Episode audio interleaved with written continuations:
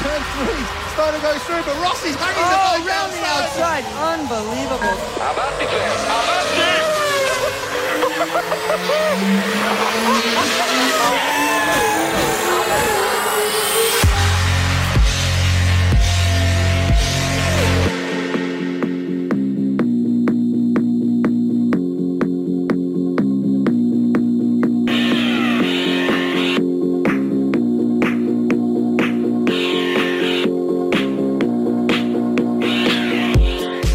Motor Competición con Jesús Poveda.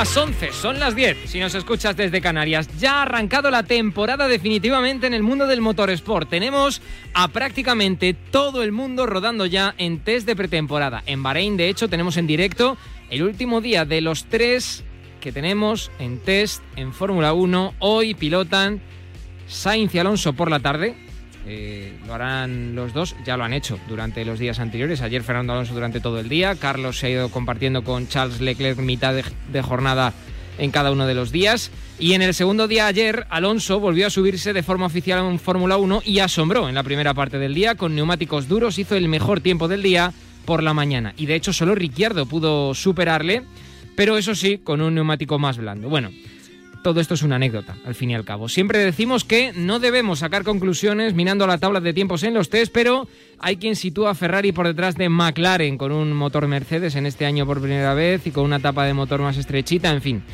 Eh, eh, lo vamos a comentar todo con Pablo Juan Arena, no hay que preocuparse. Y hay quien sitúa también a Red Bull cerca de Mercedes.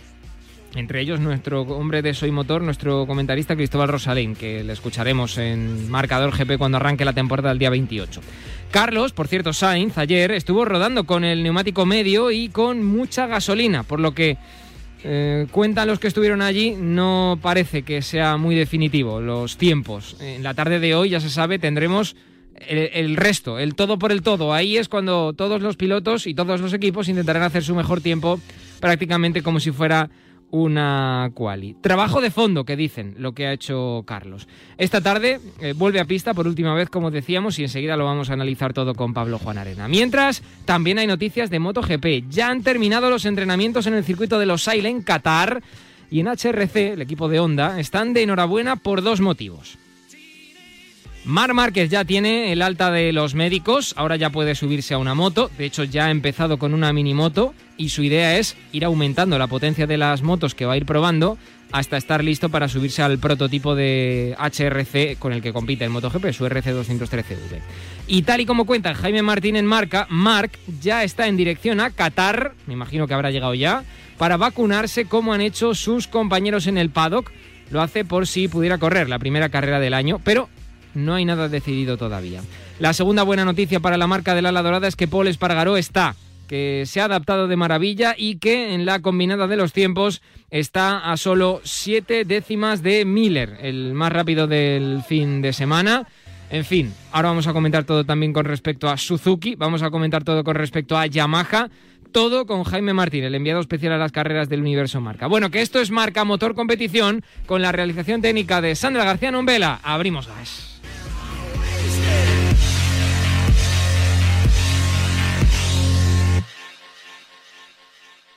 Hasta luego, papá. Si es que tienes razón, voy a llamar a Securitas Direct. Ya que he decidido instalar una alarma, tengo que ponerme una que me dé confianza. Con profesionales que saben cómo actuar si tengo un robo o una emergencia en casa. Confía en Securitas Direct. Ante un intento de robo o de ocupación, podemos verificar la intrusión y avisar a la policía en segundos. Securitas Direct. Expertos en seguridad. Llámanos al 900-103-104 o calcula online en securitasdirect.es.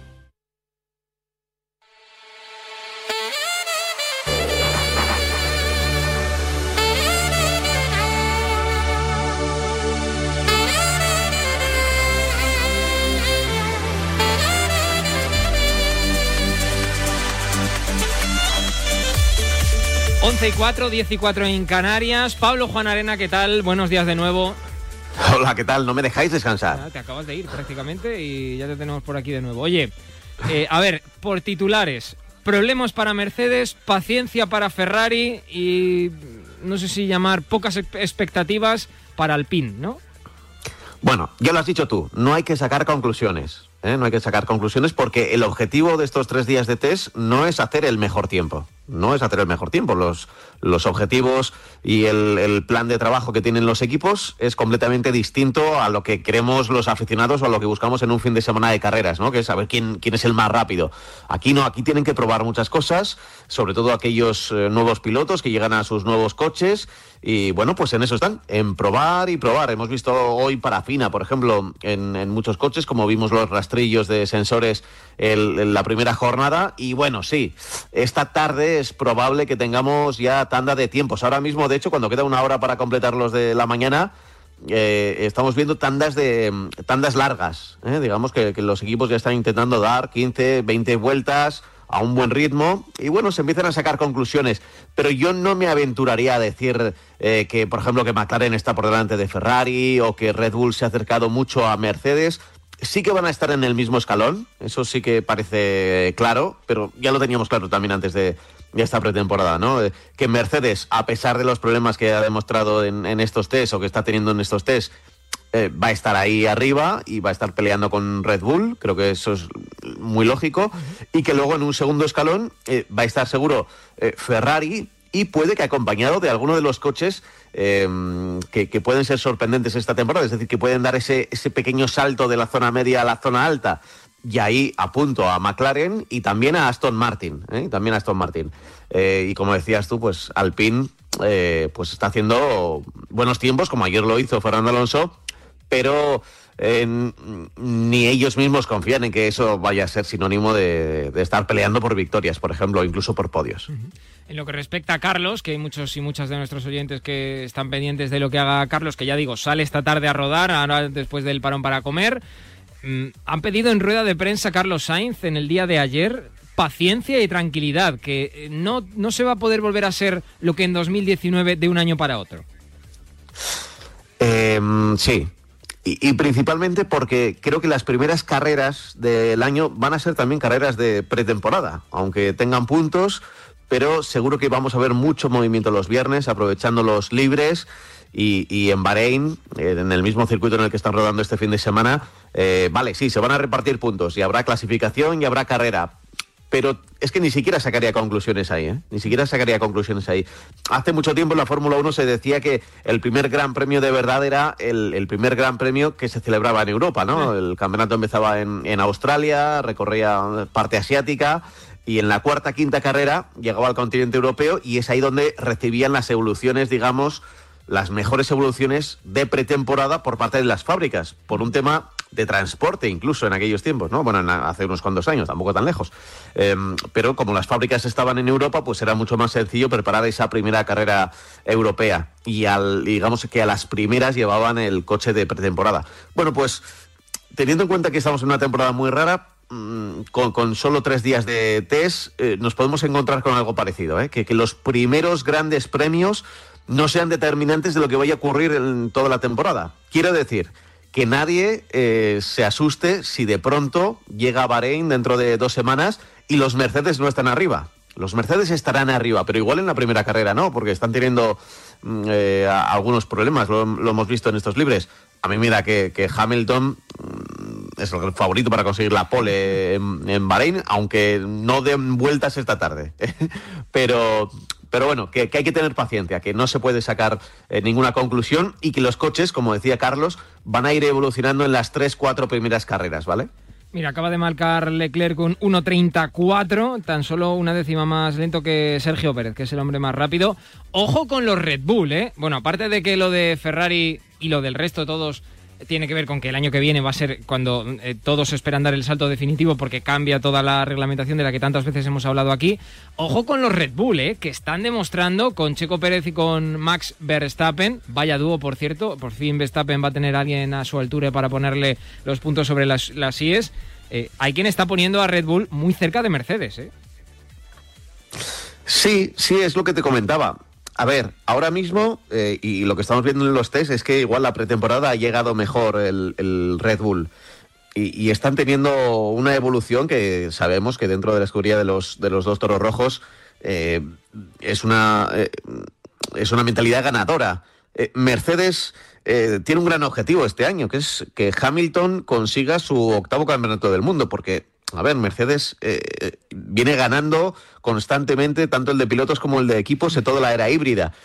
Eh, ¿Tendrá rival en Red Bull? Yo creo que no, sinceramente. ¿eh? Yo creo que yo creo que no. Pero sin duda, eh, si van a tener algunos rivales, van a ser ellos. No esperamos que Ferrari esté peleando como al comienzo de 2019 y sí que y sí que apostaría por, por Red Bull. Sí, sí, sí. Eh, creo que además es el mejor ticket es decir, la mejor pareja de pilotos, Verstappen, Sergio Pérez, y que pueden estar habitualmente haciendo, mm, haciendo podios, primero, segundo y tercero, los dos pilotos, ¿eh? no, no, no solo Verstappen, que era prácticamente lo que tenía Red Bull el año pasado. Ya, y una última, hay quien puede pensar que vaya negocio ha hecho Carlos Sainz yéndose a Ferrari, ahora que McLaren, que tiene un motor Mercedes, parece que está sacando la cabecita después de ser terceros, precisamente con motor Renault el año pasado en la clasificación general, que este año igual puede estar ahí un poquito más adelante. ¿A qué se debe esta mejora, al, al menos a priori, de, de McLaren? Bueno, cuando pasa el tren de Ferrari a tu lado, no puedes decir que no. Correcto. No puedes decir que no. Ferrari, eh, en toda su historia de Fórmula 1, va a tener. Es muy difícil que no tenga un coche un coche competitivo. ¿eh? Y, durante mucho tiempo no, lo tuvo, ¿eh? no lo tuvo. Pero digamos en la época moderna, es decir, desde el año 2000, en los últimos 20 años, siempre tiene coches competitivos y es Ferrari. Eh, McLaren ha pasado unos años muy malos, que nos lo digan a nosotros, con, con Fernando Sanz, eh, con Fernando Alonso, con, con, la, con la motorización de Honda. Y ahora con, con la motorización Mercedes, pues quizá, oye, se pueda volver a soñar. Mm, yo creo que en un momento dado, eh, vamos a decirlo así, la casa madre va a mandar, evidentemente Mercedes va a estar por delante de, de McLaren, pero que el McLaren puede, puede estar a la altura de, de Aston Martin. ¿eh? Es decir, a la altura de los Racing Point, de los coches rosas, de los Mercedes rosas que los llamábamos la temporada pasada. Pues puede estar a ese, a ese nivel. ¿eh? Se están haciendo bien las cosas en McLaren desde hace ya unos cuantos años, dos, tres años, y, creo que es una evolución lógica. ¿eh? Creo que es una evolución lógica. Que esté por delante de Ferrari, yo creo que van a estar peleando. Van a estar ahí, como te decía antes, en ese segundo escalón en el que yo veo a Ferrari, a Aston Martin y también a McLaren. Madre mía. Bueno, pues va a estar muy emocionante. 28 de marzo, la primera cita, precisamente en este circuito. También es paradójico que por primera vez en la historia, si no me, si no recuerdo mal, por primera vez en la historia vamos a tener la primera cita de la temporada en el último en el que han, en el último sitio en el que han tenido los test y prácticamente con las mismas temperaturas. Así que vamos a ver si se confirma lo que estamos viendo en estos test o es todo un espejismo, porque Red Bull se está tapando, ya os lo digo también. Juan Arena, un abrazo, gracias. Un abrazo fuerte, chao. Vamos enseguida con las motos porque Márquez ya está de vuelta. ¿Que diga algo de marcador? Pues marcador es. Es. Es. Es. Es. Y hasta curling si nos ponemos. Porque marcador sobre todo es la actualidad del deporte.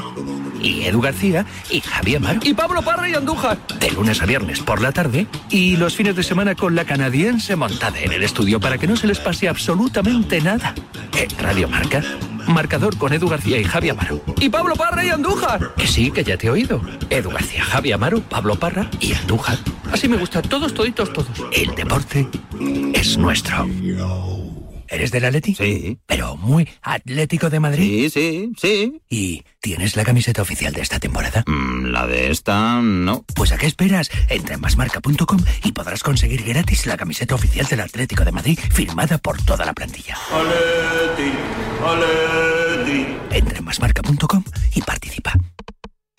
Saludamos a esta hora en directo en el partidazo al alcalde de Madrid, José Luis Martínez Almeida, alcalde, ¿qué tal? Buenas noches. Muy buenas noches, Juanma. Estuvo en el derby, hizo el saque de honor y que estuvo en el palco. Juanma Castaño saca a sus invitados cosas que no le cuentan a nadie. Eh, Florentino es, es también participativo, digamos, en el palco. Donde no nos pusimos de acuerdo fue en la mano. Inmediatamente me sacó la estadística que no sé si era la, la primera vez en 11 que había ido Hernández Hernández a ver una jugada en el bar y que no había rectificado el criterio. De lunes a viernes, de once y media de la noche a una y media de la madrugada, el partidazo de Cope y Radio Marca. Lo damos todo.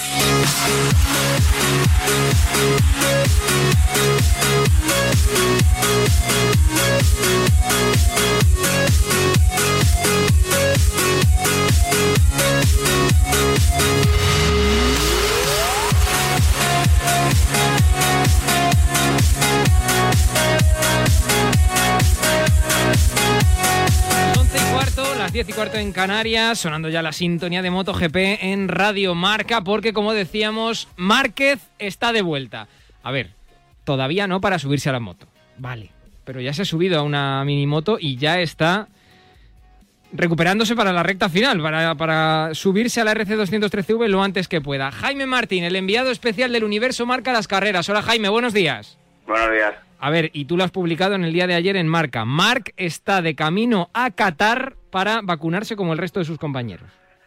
Sí, porque era una oportunidad que han tenido los demás pilotos y él no, no quería desaprovechar porque al final eh, se cumplen dos cosas. Por un lado, te da tranquilidad a nivel personal y por otro, eh, por, por no contagiarte, por no perderte carreras y, y esas cosas para todo el año y por otro lado, como decían los pilotos y los que sí lo han hecho ya en, en Qatar, pues es un acto de responsabilidad, lo consideran así porque, bueno, ellos viajan mucho, eh, son potenciales transmisores del virus a distintos países y de esta manera pues eh, evitan ese riesgo también para su familia, lógicamente pues es una es un alivio y claro, Marc tenía esa, esa posibilidad, le fastidia un poco la preparación, porque claro, Qatar no está aquí al lado, pero bueno, se va, se vacuna, se vuelve, sigue con su preparación de, de motos y de, de físico y va a regresar para ponerse la segunda dosis y eh, quién sabe si correr.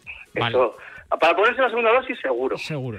Seguro, correr, pero para ya correr veremos. ya veremos. A ver, la clave en este sentido. Esta semana ha recibido el alta médica, es decir, ya se puede caer co- con una moto eh, pilotando, como él mismo pidió que los médicos le, le fuesen sinceros. Y ha empezado con una minimoto. Ahora el plan es ir aumentando, ¿no? Sí, ha empezado con una mini moto en el circuito de Alcarrás, que es en Lleida, que está al lado de su casa. Eh, fueron solo dos horas. se- le dieron, a ver, esto fue el jueves. Eh, le- por la- eh, llegó a su casa y ya se fue a- al circuito a, ir en la mini moto. Estuvo dos horas y estuvo las dos horas yendo, mm, trazando curvas a derechas para forzar más la zona la zona afectada, o sea, para ir cogiendo más fuerza. Como decíamos, irá, irá poco a poco subiendo, con, eh, fla- haciendo flat track, haciendo motocross, luego una CBR de 600, luego la moto de 1000, que es la más parecida a la, a la suya, y, y luego finalmente la MotoGP. ¿Cuánto llevará ese proceso? ¿Dos semanas en subirte? Esa es la duda. Eso es lo que no sabemos y no sabremos hasta que Mark no lo confirme. Eh, al respecto del resto, buenas noticias para Honda, como decíamos, porque Paul está y, y se ha adaptado a las mil maravillas. Nos retrotrae a tiempos en los que otro campeón del mundo no pudo adaptarse al HRC. Sí, eh, bueno, esa era la duda. Si Honda iba a tener este año un piloto que estuviera ahí para luchar por carreras y, y quizá por el título, y parece que sí. No lo ha tenido, como dices tú, con, no lo tuvo con Jorge Lorenzo, tampoco lo tuvo el año pasado con Alex Márquez, ni con Nakagami, que estaba que le dieron mejor material también. Eh, tampoco lo tuvo con Pedrosa el año anterior, o sea que lleva tres años en los que no ha habido nadie ahí ayudando a Marc. Eh, parece que este año, pues sí, eh, se ha adaptado más rápidamente, no tuvo el último día, pero eh, su, su estilo propio, agresivo, pues va bien con la moto. Le ha ido quemando etapas rápidamente. Yo creo que Qatar no es el mejor circuito ni para Honda y ahí sufrirá un poquito, pero mm, ha puesto las bases para el resto del mundial. Eh, de la marca de la Ala Dorada, destacar también la caída con lesión, que en teoría no le hace ser baja para la primera carrera del año, del hermano de Márquez, de Alex Márquez, el campeón del mundo de Moto 2 hace dos años. Y del resto, pues Ducati parece que es el que se adelanta, ¿no? Con Jack Miller como el hombre con mejor tiempo en la combinada de los tiempos de, de todos los días y con una, no sé si decir aerodinámica revolucionaria, porque también está ahí a- a la par con la de Aprilia.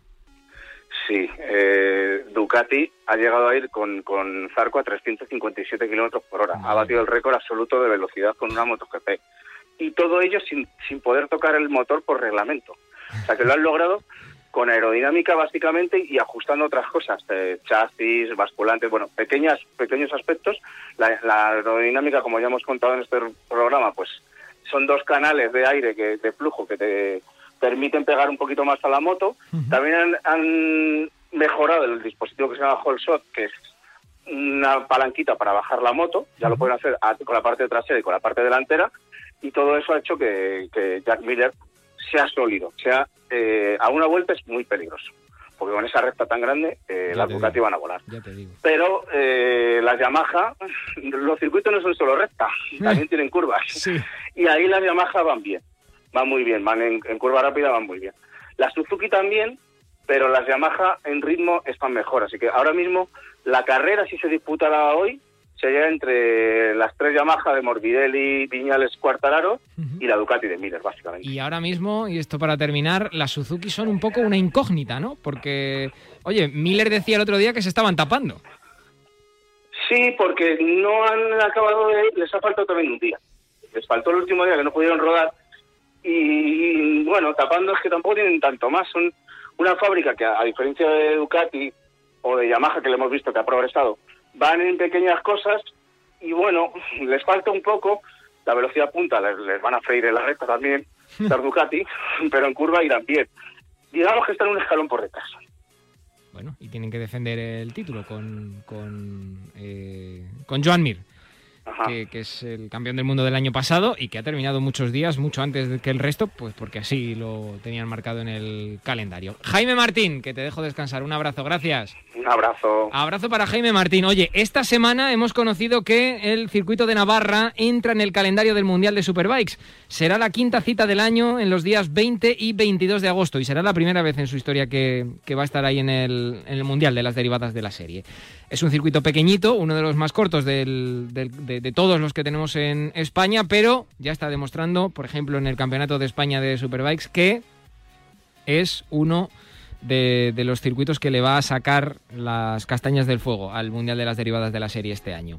He quedado con Javier de la Fuente, que es el director del circuito, y me parece que ya me está escuchando. Hola Javier, ¿qué tal? Buenos días. Hola, ¿qué tal? Buenos días. Porque hemos conocido esta semana que el circuito de los arcos en Navarra, casi casi pegando ahí con, con La Rioja, si no recuerdo mal, pues vamos a tener eh, a- al circuito en el calendario del Mundial de las Derivadas de la serie, del Mundial de Superbike, quinta prueba, si no recuerdo mal, del año. Y es para darle enhorabuena, Javier, ¿o no? Exacto, sí, sí, la verdad es que sí, estamos, estamos muy contentos con, con la noticia. Oye, ¿y cómo ha sido esto? Porque esto no, no pasa de la noche a la mañana, ¿no? No, bueno, eh, llevamos meses trabajando con, con Dorna, bueno, intentando posicionar el, el circuito de alguna manera. Eh, surgió esta oportunidad y, y, bueno, pues al final ha llegado a buen puerto. Es un fijo del Campeonato de España de Superbike, por ejemplo. Ahí la temporada pasada tuvimos dos citas, si no recuerdo mal, en Navarra. Y, es- y este año otras dos y este sí. año otras dos. Eh, Es cierto que el circuito es algo más pequeño, ¿no? En, cuanto a sus dimensiones y a su longitud, que lo que estamos acostumbrados a ver, por ejemplo, en, en Los Ailes dentro de, dos semanas, en Qatar. Pero oye, eh, el hecho de estar en, en, España y de tener cerca, no sé si cerca o al menos tan cerca al, al resto de circuitos que van a estar en el calendario, es una ventaja. Sí, hombre, a nosotros también el hecho de aparecer en, en los calendarios junto con, con el circuito de Cataluña, Motorland, Jerez o Donington Park o, o Assen, la verdad es que es, es asombroso. Entonces estamos contentos. Eh, la visita que, que tuvimos con, con Dorna y demás, hombre, el circuito 3933, eh, con una recta de 800 metros, 15 curvas, bueno, 9 y eh, izquierda, 6 derechas. Bueno, es, un circuito bonito. Yo creo que puede, puede ser interesante para los pilotos, sobre todo una prueba nueva que no conocen. No, desde luego. Va a ser, va a ser un lugar que quizá ahí los españoles, algunos españoles, pues quizá vayan a tener ventaja. Oye, ¿ha- ¿hay que hacer algún tipo de modificación o no? ¿De preparación para, para la prueba? Bueno, alguna cosa habrá que hacer, alguna cosa habrá que hacer, pero todavía estamos estamos determinando junto con, con Dorna y la FIM un poco todo, todas las, diferentes actuaciones que tengamos que, que realizar. A ver, para la afición que no haya visto el circuito, para los que no hayan podido ver carreras, que ya me extraña, en el circuito de los arcos, la zona más bonita que te parece a ti como, como director del circuito para que le echen un ojo cuando veamos la carrera. Bueno, hombre, al final eh, la, la zona más, más revirada que puede ser curva 5, 6, 7, que esas se ven eh, perfectamente igual desde, desde Pelús, es una zona, una zona muy bonita. Eh, la curva 14 y la 15, que es justo entrada a, a recta principal. Eso te iba a decir. O sea, para mí, para mí fundamental, último, último sector, curva izquierda es muy rápida, llegamos después a una curva a derechas que además es en subida relativa, pero subida, y, y me atrevería a decir que incluso ciega. Eh, ahí es sí que importantísima la frenada y, y luego prácticamente a mitad de curva tenemos, a mitad de recta tenemos ya la, la línea de meta. Eso es, eso es. La, la verdad es que la, la línea de meta está, está a mitad, o sea, demasiado, bueno, cerca de... de- no, no da tiempo a, a esos 800 metros, pero bueno, sí, será interesante ver, ver a, a las motos de Superbikes por, por el circuito. Oye, qué faena que el año que llega Superbikes a los arcos, no vaya a haber, no vaya a haber aficionados, ¿o sí? No lo sabemos, no lo sabemos. estamos, estamos pendientes de la evolución epidemiológica, como en todos los sectores y en todas las cosas. Eh, nosotros vamos a trabajar para que para que podamos vender vender entradas, lógicamente. Si luego esa a puerta cerrada no puede haber público, se devolverán los importes. Pero ahora estamos trabajando para, para intentar sacar la- las ventas y esperemos que en agosto, por lo menos eh, junto con el Instituto Navarro de Deporte y el Instituto Navarro de Salud eh, Laboral, podamos podamos llegar a un acuerdo de un plan de seguridad, unas bueno y, y podamos meter público. Javier de la Fuente, director del circuito de Navarra, te teníamos que dar la enhorabuena en Marca Motor Competición y a disfrutarlo. Oye, pues muchas gracias y esperemos tener más llamadas de estas en futuras ocasiones.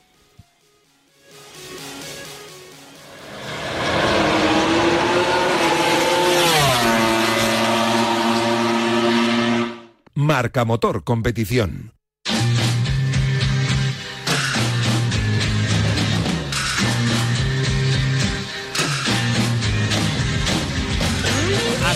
Marca Motor Competición en el día de hoy. Te recuerdo que siguen los entrenamientos de Fórmula 1. Hoy es el último día y apenas en dos semanas habrán arrancado tanto el Mundial de MotoGP como el Mundial de Fórmula 1. Ya está aquí la temporada del mundo del deporte del motor y por supuesto te lo vamos a contar aquí en Radio Marca. Ahora te dejo con la mejor compañía, que es la de la radio, José Rodríguez y el marcador matinal de este domingo. Hasta luego, chao.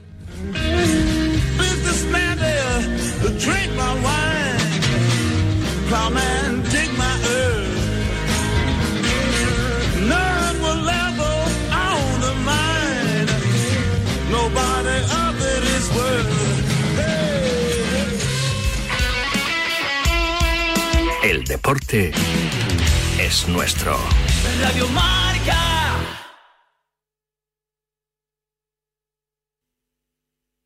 How do you top the perfect cup of Dunkin' Cold Brew?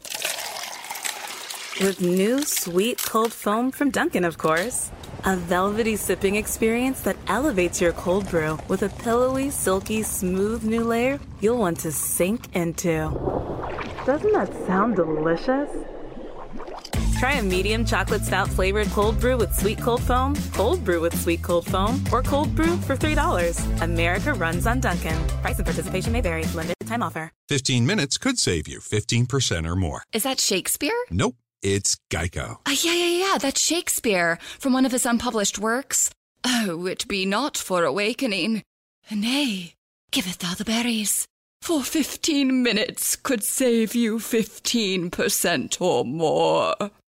No, it's from Geico because they help save people money. Well, I hate to break it to you, but Geico got it from Shakespeare. Geico. 15 minutes could save you 15% or more. You know what goes into your morning cup of coffee 2%, maybe half and half. You know what you put into your tank and what your clothes are made of. But do you know what goes into your electricity? California is powered by clean energy for most of the day. But at peak hours, those clean energy sources become less available. So when you use less energy from 4 to 9 p.m., you're choosing to keep it golden. Learn more at energyupgradecalifornia.org slash radio. At T-Mobile, we believe in putting people first by treating them right. So we're upping the benefits without upping the price. Introducing Magenta Max, now with unlimited premium data that can't slow down based on how much smartphone data you use. Plus, get Netflix on us. Right now, pay zero cost to switch. And bring your phone, we'll pay it off up to 650 bucks. Only at T-Mobile. Activate up to 4K or video streams at 480p up to